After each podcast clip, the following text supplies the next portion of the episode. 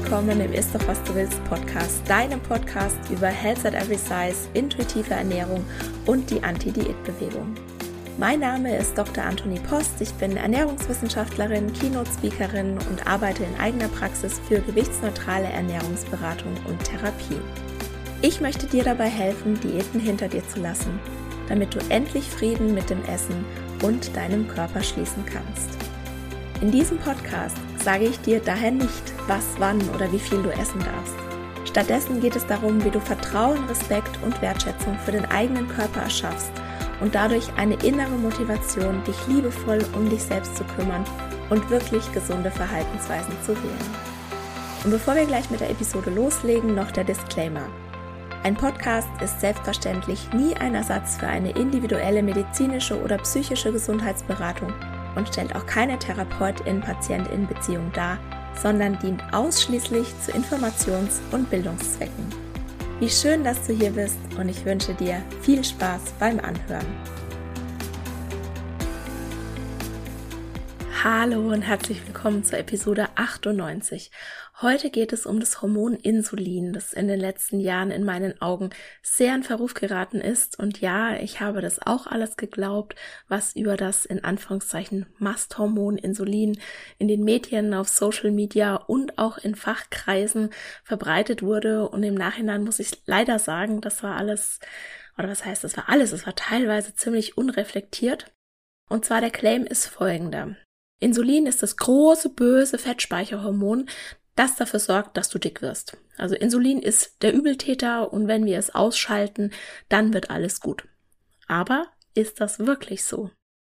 Ich sehe momentan drei große Themenbereiche, bei denen Insulin hardcore diskutiert wird und die wären Diabetes, PCOS und Gewichtsabnahme. ich meine natürlich Gesundheit. Um es mal vorwegzunehmen. Ein Diabetes Typ 2 wird nicht durch Zucker verursacht und das Weglassen von Zucker oder Kohlenhydraten wird einen Diabetes auch nicht heilen. Ein hohes Körpergewicht verursacht ebenfalls kein, keinen Diabetes. Diabetes ist auch kein persönliches Versagen und auch keine Schuldfrage, sondern eine chronische Stoffwechselkrankheit, bei der die Genetik eine sehr, sehr große Rolle spielt. Und es sieht ganz so aus, als wäre es sogar hilfreich, um einen Diabetes oder eine Insulinresistenz zu managen und gut damit zu leben, wenn man dem Diätkreislauf aus Abnahme, Gewichtszunahme, gestörtem Essverhalten und Stress bye-bye sagt. Und PCOS, das ist kurz für polyzystisches Ovarialsyndrom, das ist eine komplexe hormonelle metabolische Erkrankung, die auch immer noch nicht richtig verstanden ist. Und PCOS wird oft mit Gewichtszunahme und Insulinresistenz in Verbindung gebracht, aber ganz wichtig ist, das sind Symptome der Erkrankung des Syndroms und nicht die Ursache. Wie beim Diabetes wird auch geraten, nicht zuzunehmen bzw. abzunehmen und viel Sport zu treiben. Auch hier ist wieder der Fokus auf Gewicht, Ernährung, Gewichtsabnahme mit der sehr, sehr realen Gefahr, dass die Beziehung zum Essen und zum eigenen Körper negativ beeinflusst wird. Und nicht nur Insulin beeinflusst den Blutzucker, es sind noch mehrere Dutzend andere Faktoren, auf die wir auch gleich noch kommen werden. Und Stress und Schlafmangel sind zwei in meinen Augen, die massiv unterschätzt werden. Unterernährung, Diäten, Kalorienzählen, Lebensmittel tracken, Ernährungstagebuch schreiben, all das löst per se Stress aus. Von einer Wiederzunahme des Gewichts nach einer in Anführungszeichen erfolgreichen Diät brauche ich ja gar nicht erst anzufangen. Halten wir also schon mal im Vorfeld fest, ein gestörtes Essverhalten, eine Missachtung der eigenen Bedürfnisse, Schaden der Gesundheit und Verschlimmern bei Stoffwechselerkrankungen wie beispielsweise Diabetes und P2S die Hormon- und Blutzuckerlage. Ja, und zum Thema Insulin und Gewichtsabnahme, puh, da weiß ich gar nicht, wo ich anfangen soll. Also besonders in den Communities, die auf Intervallfasten und ketogene Ernährung schwören, könnte man den Eindruck gewinnen, dass das der heilige Gral des Gewichtsverlusts ist, wenn man den Insulinspiegel möglichst niedrig hält und die Anzahl der Insulinausschüttungen pro Tag reduzierst. Und wie gesagt, ich habe das auch alles geglaubt. Es hört sich einfach alles so un unfassbar logisch an. Und vielleicht kennst du diese Grafiken zum Blutzuckerspiegel oder zur Insulinausschüttung, wo die Flächen dann rot sind oberhalb der X-Achse und da steht dann ganz groß Fettspeicherung darüber und wenn dann die Kurve unter die X-Achse, also dass die waagerechte Achse geht, dann steht da in einer neutralen, hübschen Farbe Fettabbau und dann sind da Grafiken nebeneinander gestellt, wo man dann drei Mahlzeiten versus fünf Mahlzeiten am Tag hat. Und dann ist die Fastenperiode über Nacht verlängert. Und dann wird die Fläche unter der X-Achse immer größer und größer und größer. Und alle fangen an zu jubeln. Ja, ich habe leider damals, als ich noch Wissenschaftsjournalistin war, oder ich bin immer noch Wissenschaftsjournalistin, aber wo ich hauptsächlich als Wissenschaftsjournalistin gearbeitet habe und über Diäten ne, gesunde Ernährungsumstellungen, habe ich das damals genannt, geschrieben habe, genau solche Grafiken auch gezeichnet, weil sie einfach so eindrucksvoll sind, leider. Und ich kann aber heute nicht mehr guten Gewissens Intervallfasten empfehlen und es gibt auch eine ganze Podcast-Episode dazu, das ist die Nummer 88, die heißt Intervallfasten versus innere Uhr. Und vielleicht magst du da mal reinhören, da bringe ich dir alle meine Argumente, warum ich es nicht mehr empfehlen kann. Vielleicht ganz kurz dazu. Ist es sinnvoll, Nahrungspausen zu haben? Würde ich sagen, ja, auf jeden Fall. Ich kann jetzt zum Beispiel mal von mir sprechen. Beispielsweise kann ich keinen Sport machen auf vollen Magen oder mich bewegen, wenn ich gerade was gegessen habe. Das heißt, wenn ich jetzt körperlich aktiv sein will und ich möchte das, also das ist was, was mir gut tut, das ist was, was mir Spaß macht, ja, dann bin ich das am besten so zwei bis drei Stunden nach einer Mahlzeit. Also nicht so, dass mir der Magen jetzt schon in den Kniekehlen hängt, aber mein Körper sollte auch nicht mehr so allzu sehr mit der Verdauung beschäftigt sein. Und mir tut's auch beispielsweise nicht so gut, wenn ich spät abends noch esse. Mache ich das trotzdem ab und zu? Na klar. Man muss diese Erkenntnis, dass einem das jetzt nicht ganz so gut tut, spät abends zu essen, dann dazu führen, dass ich mir das Essen abends verbiete. Nein, das ist nämlich auch nicht sinnvoll. Ich kann mich je nach Situation dazu entscheiden, etwas zu essen und dann vielleicht mit einem flauen Gefühl am nächsten Tag im Magen aufwachen. Oder ich kann mich auch entscheiden, nichts zu essen oder vielleicht nur eine Kleinigkeit. Also diese Flexibilität, Flexu, na. diese Flexibilität, die hast du nicht, wenn du eine Diät machst.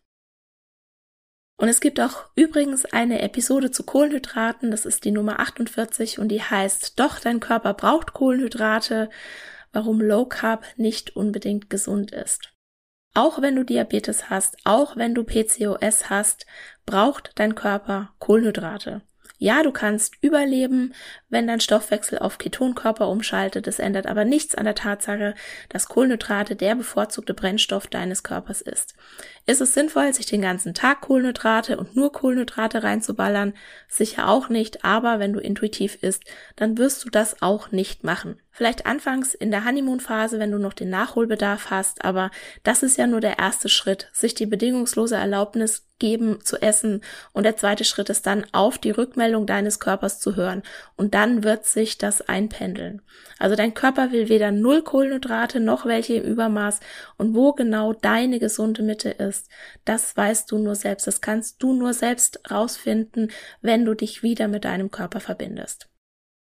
So, und bevor wir jetzt in das Thema voll einsteigen, Erst nochmal ein paar Worte dazu, wie Insulin im Körper wirkt, wie sich Lebensmittel auf den Blutzucker auswirken und welche Rolle dabei Insulin spielt. Ich habe es auch schon ein paar Mal im Podcast ja ein bisschen erklärt und ich werde dir auch die Episoden in den Show Notes verlinken. Aber ich würde es einfach jetzt gern, weil es so wichtig ist in dieser Episode und ich ja nicht davon ausgehen kann, dass jede Person jede Episode hört, einfach nochmal kurz erklären. Ich habe mir das früher immer wie so ein Kippschalter vorgestellt. Ne? Insulin da, puff, Fettspeicherung, Insulin weg, puff, Gewichtsabnahme.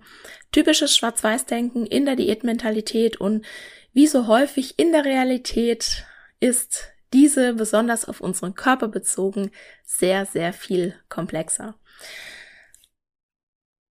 Wenn du irgendeine Art von Kohlenhydraten isst, dann zerlegt dein Körper diese Nahrung in Glucose, also Zucker.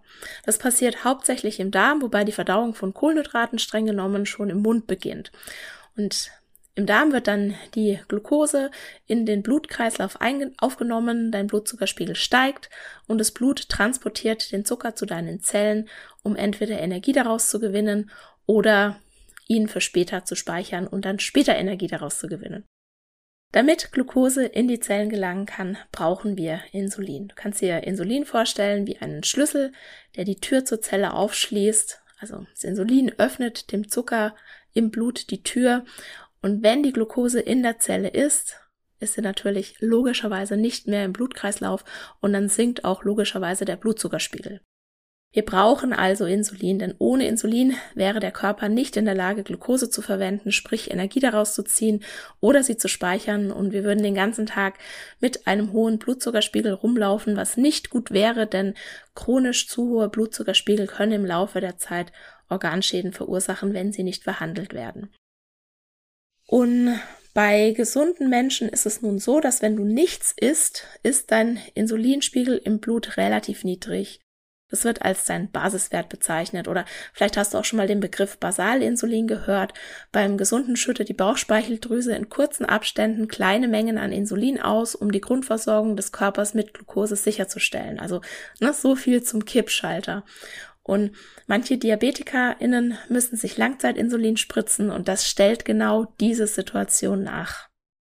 Und zu den Mahlzeiten schüttet die Bauchspeicheldrüse eines gesunden Menschen dann zusätzliches Insulin aus, um die Glucose aus der Nahrung zu verwerten. Und dieses Insulin wird in der Diabetestherapie als Bolusinsulin bezeichnet. Es wird zu jeder Mahlzeit gespritzt und ist kurz wirkend. Und bei gesunden Menschen fällt das Insulin, sobald es dann mit dem Zucker fertig geworden ist, also relativ kurz nach der Mahlzeit, wieder auf den Basalwert zurück. Und was jetzt auch noch wichtig ist, der Gegenspieler zum Insulin ist Glucagon. Das ist auch ein Hormon, das wird freigesetzt, wenn die Blutzuckerspiegel zu niedrig werden. Das kann dann entweder auf die gespeicherte Version von Glucose in der Leber oder den Muskeln zugreifen, das ist das Glykogen, oder die Leber kann aus Proteinen durch einen Prozess namens Gluconeogenese Proteine in Glucose umwandeln. Also selbst wenn du in Ketose bist oder in Ketose wärst, stellt dein Körper trotz, trotzdem Glucose her, denn Nervenzellen, bestimmte Zellen des Nierenmarks und Erythrozyten, das sind die roten Blutkörperchen, sind für ihre Energiegewinnung auf Glucose angewiesen. Das ist ganz natürlich und es kann aber bei Reduktionsdiäten oder beim Fasten zum Problem werden. Proteine sind vereinfacht gesagt der Baustoff deines Körpers und wenn du nicht genügend Nahrung zu dir nimmst, kann es sein, dass dein Körper zu Überlebenszwecken diesen Baustoff verheizt, um Energie zu gewinnen, was jetzt mal kurzfristig kein Problem ist, aber langfristig eben zu einem werden kann. So, die Glukosespiegel im Blut und die Insulinsekretion, die beeinflussen sich also wechselseitig im Sinne eines Regelkreises. Und der Sinn dahinter ist, dass, dass der gesunde Organismus den Blutzuckerspiegel auch bei Störungen konstant halten kann, weil sowohl zu viel als auch zu wenig Glucose im Blut gefährlich wäre. Und ich habe das nochmal rausgesucht. Neben dem Transport des Zuckers aus dem Blutkreislauf in die Zellen reguliert Insulin außerdem den Fett- und den Eiweiß, also den Proteinhaushalt.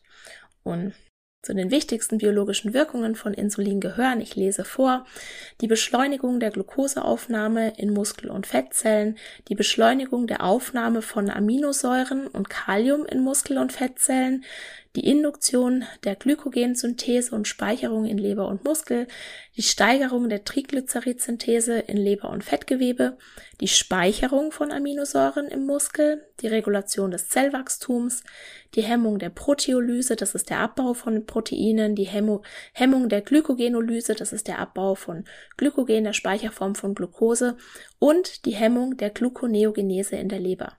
Die Gluconeogenese, die hatten wir ja gerade schon, das ist die Neubildung von Glucose aus Proteinen. Und vielleicht hast du dich schon mal gefragt, warum Typ-2-DiabetikerInnen oder Menschen mit Insulinresistenz morgen, morgens erhöhte, nüchtern Blutzuckerspiegel haben. Ne? Die haben die, ganzen, die haben die ganze Nacht nichts gegessen. Wo kommt denn da der Blutzucker her? Und die Blutzuckeranstiege in den frühen Morgenstunden, das wird auch als Dawn-Phänomen bezeichnet, die sind oft eine Folge der Zuckerneubildung. Also meist sind sie bedingt durch eine nicht ausreichende Wirkung des Insulins, weil eben eine Resistenz vorliegt oder keines mehr gebildet werden kann und die Auswirkungen der nachts freigesetzten Hormone Cortisol und Somatotropin, das ist ein Wachstumshormon. Also der Körper stellt nachts selbst Glucose aus Proteinen her, weil das nicht gehemmt wird, weil das Insulin eben nicht mehr da ist oder nicht richtig wirken kann. Und beispielsweise wirkt das Medikament Metformin, vielleicht hast du das auch schon mal gehört, das kann beispielsweise bei einer Insulinresistenz gegeben werden, genau hier. Also es hemmt unter anderem die Gluconeogenese. Wir brauchen also Insulin für einen funktionierenden Stoffwechsel. Warum also hat es einen so schlechten Ruf? Wir haben es ja gerade schon gehört, Insulin trägt dazu bei, dass Glucose als Glykogen gespeichert wird. Wenn die Glykogenspeicher aber voll sind und die sind auch nicht besonders groß, dann wird, wenn noch Glucose übrig ist, sprich überschüssige Glucose in den Fettzellen gespeichert. Und solange Insulin da ist und seine Arbeit verrichtet, besteht ja auch nicht wirklich die Notwendigkeit, Fett abzubauen. Ne, macht ja keinen Sinn, weil ja genügend Energie da ist, die direkt verwertet werden kann. Das heißt, wenn die Insulinspiegel immer hoch sind, dann wird es auch schwierig, Fett abzubauen. Keine Frage. Es kann aber auf der anderen Seite auch nichts eingelagert werden, wenn kein Energieüberschuss da ist. Und falls du jetzt sagst, ha, wusste ich doch, ich muss in ein Kaloriendefizit und dann wird alles gut. Moment. Es gibt ja einen Haufen, in Anführungszeichen, ExpertInnen da draußen, die sagen, streich den Zucker, verzichte auf Kohlenhydrate und dann kannst du so viel essen, wie du willst und dann nimmst du ab, weil das böse Insulin nicht mehr da ist. Äh, nein. Also ja, es stimmt, dass Kohlenhydrate die größte Insulinantwort hervorrufen. Fette haben einen sehr kleinen Effekt auf die Insulinausschüttung, aber Proteine können ebenfalls einen niedrigen bis moderaten Effekt auf das Insulin haben. Und es scheint sogar zu, so zu sein, dass Insulin und Gewichtszunahme in erster Linie von der Menge an Energie beeinflusst wird, die eine Person aufnimmt bzw. verbraucht. Und auch hier jetzt wieder nein, stopp, nein. Es läuft jetzt auch nicht auf Kalorien raus, größer als Kalorien rein hinaus. Das ist viel zu unreflektiert. Es ist nicht so einfach. Denn nicht nur die Ernährung beziehungsweise die also beispielsweise die Kohlenhydratmenge, die Art an Kohlenhydraten, Fett, Protein, Alkohol oder Koffein beeinflussen die Insulinausschüttung, sondern eben noch ganz viele andere Faktoren. Schlafmangel und Stress habe ich schon genannt, die den Glucose und damit den Insulinspiegel erhöhen, aber auch Krankheiten, manch, also manche Krankheiten, nicht alle Krankheiten, Allergien, die Menstruation, Rauchen, bestimmte Medikamente, die Temperatur, also die Außentemperatur, Bewegung, die Tageszeit, wie lang die Pausen zwischen den Mahlzeiten sind, Essstörungen, essgestörte Verhaltensweisen, deine Familie oder Freundinnen, die dich vielleicht unter Druck setzen, Fettshaming, Diskriminierung und so weiter und so fort. Ich hatte eine Klientin beispielsweise mal, die hat in Anführungszeichen perfekt essen können, also genauso wie es empfohlen wird. Und bei der wurde manchmal die Stimme ihrer Essstörung so laut, dass sie machen konnte, was sie wollte. Und sie hatte riesige Blutzuckerspitzen. Und ich sage das ja ganz oft, wir müssen unbedingt immer das Gesamtbild anschauen. Es bringt nichts, wenn wir uns auf eine klitzekleine Sache konzentrieren, beispielsweise ein einzelnes Hormon, sondern wenn wir nicht wirklich das große Ganze ansehen. Da können wir so, so schnell wirklich auf eine falsche Fährte und auf so einer falschen Spur folgen und uns dann letztendlich ja mehr Schaden zufügen als Gutes tun, auch wenn wir vielleicht die besten Absichten haben. Also ich spreche da wirklich leider aus Erfahrung. Mm, ich habe eine spannende, aber auch ja wirklich kleine experimentelle Studie aus dem Jahr 2015 gefunden. Warum betone ich das klein so sehr? Ähm, falls sich das wundert, hör doch noch mal gerne in die Episode von letzter Woche rein. Da habe ich erklärt, was eine gute, gute Studie ausmacht und diese diese experimentelle Studie, die ist wirklich mini, mini klein. Daher würde ich mich nicht aus dem Fenster lehnen zu sagen, sie hat das und das bewiesen, sondern sie hat Hinweise darauf gegeben, dass eine kohlenhydratarme Ernährung zwar tatsächlich den Insulinspiegel senkt, aber nicht zu einem höheren Gewichtsverlust führt als die andere Gruppe in dieser Studie, die eine fettarme Diät mit demselben Energiegehalt bekam. Und dazu muss ich auch wieder sagen, die Studie war nicht nur klein von der Teilnehmer Innenanzahl, sondern die wurde auch nur wenige Wochen durchgeführt und wir wissen ja, was dann irgendwann bei den allermeisten Diäten passiert. So gut wie alle nehmen ab, so gut wie alle nehmen wieder zu und mehr als die Hälfte bis zu zwei Drittel ist nach der Diät dicker und weniger verbunden mit dem eigenen Körper als vorher. Also solche Studien natürlich auch immer ja mit Vorsicht genießen. Ich habe eine weitere Studie heute für euch, und zwar ist es eine klinische Studie aus dem Jahr 2018 und die hat zwölf Monate lang untersucht, wie sich eine kohlenhydratarme versus fettarme Diät auf den Gewichtsverlust Verlust, ja, auf den Gewichtsverlust und die Insulinsekretion von laut BMI-Definition übergewichtigen Erwachsenen auswirkt. Und ich lese mal kurz die Schlussfolgerung der Studie vor, übersetzt natürlich, da steht, in dieser zwölfmonatigen Diätstudie zur Gewichtsabnahme gab es keinen signifikanten Unterschied in der Gewichtsveränderung zwischen einer gesunden fettarmen Diät und einer gesunden kohlenhydratarmen Diät und weder das Genotypmuster noch die basale Insulinsekretion waren mit den diätetischen Auswirkungen auf die Gewichtsabnahme verbunden. Im Zusammenhang mit diesen zwei gängigen Methoden zur Gewichtsabnahme war keiner der beiden hypothetischen prädisponierenden Faktoren hilfreich bei der Identifizierung, welche Diät für wen besser war. Also sprich, man konnte weder aufgrund der Insulinausschüttung noch aufgrund oder dem, dem Basalinsulin noch aufgrund von genetischen Faktoren vorhersagen, welche Diät die bessere war. Und wir reden hier mal wieder von zwölf Monaten. Die durchschnittliche Abnahme lag zwischen fünf und sechs Kilo und wir kennen ja die große Meta-Analyse aus dem Jahr 2020, die gezeigt hat, dass alle Diäten kurzfristig funktionieren, aber weder Gewichtsverlust noch die Verbesserung bei den metabolischen Markern von Dauer sind. Und zu dieser Studie gibt es auch eine eigene Podcast-Episode. Das ist die Nummer drei, nee, 23, nee, das ist die Nummer 32 und die heißt Diäten funktionieren nicht. So, das waren jetzt unheimlich viele Infos in einer kurzen Zeit. Was kannst du denn jetzt für dich als wichtigste Punkte aus dieser Episode mitnehmen? Und ich denke, es gibt da drei wichtige Punkte oder die drei wichtigsten Punkte und die sind erstens Insulin allein ist kein Dickmacher.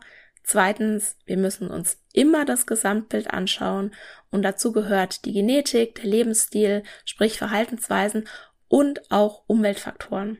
Und drittens, es ist nicht nur möglich, sondern sogar sinnvoll, Diäten hinter sich zu lassen und sich anzuschauen, wie man gewichtsneutral die eigene Insulinantwort, das Wohlbefinden und allgemein die eigene Gesundheit unterstützt, wenn das ein persönliches Ziel ist. Und wie das genau geht im Hinblick auf eine Insulinresistenz oder einen Diabetes Typ 2, schauen wir uns in der Episode nächste Woche an. In der 99. Episode nächste Woche und in der vorletzten vor einer kurzen Sommerpause gibt es also nochmal einen ganzen Haufen praktische Tipps, was du tun kannst bei einer Insulinresistenz, ohne Diät zu halten und ohne dich auf eine Gewichtsabnahme zu konzentrieren.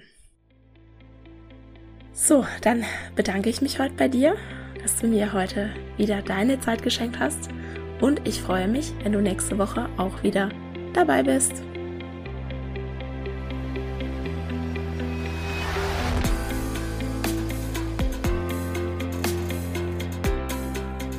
Und das war's für heute. Ich danke dir von Herzen fürs Zuhören und hoffe, dass dir die Episode gefallen hat und dass du ganz viel für dich mitnehmen konntest. Um wirklich Frieden mit dem Essen und deinem Körper zu schließen, ist es wichtig, dass du deine Bedürfnisse kennst. Eine Diät scheint auf den ersten Blick eine gute Möglichkeit zu sein, das eigene Bedürfnis nach Sicherheit und Kontrolle zu befriedigen. Ganz nach dem Motto, indem ich mein Essverhalten kontrolliere, habe ich auch mich selbst und mein Leben im Griff. Das ist aber ein Trugschluss. Tatsächlich gefährden Diäten und ganz allgemein Essensregeln die Erfüllung deiner Bedürfnisse.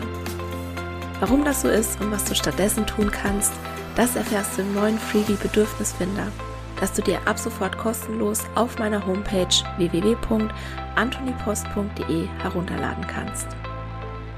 Im Bedürfnisfinder ist ein Bedürfnistest enthalten sowie praktische Übungen, eine Anleitung zum Journaling und natürlich eine Journaling-Vorlage, die dich unter anderem dabei unterstützen werden, dich wieder mehr mit deinem Körper zu verbinden und immun gegen Diätversprechungen zu werden.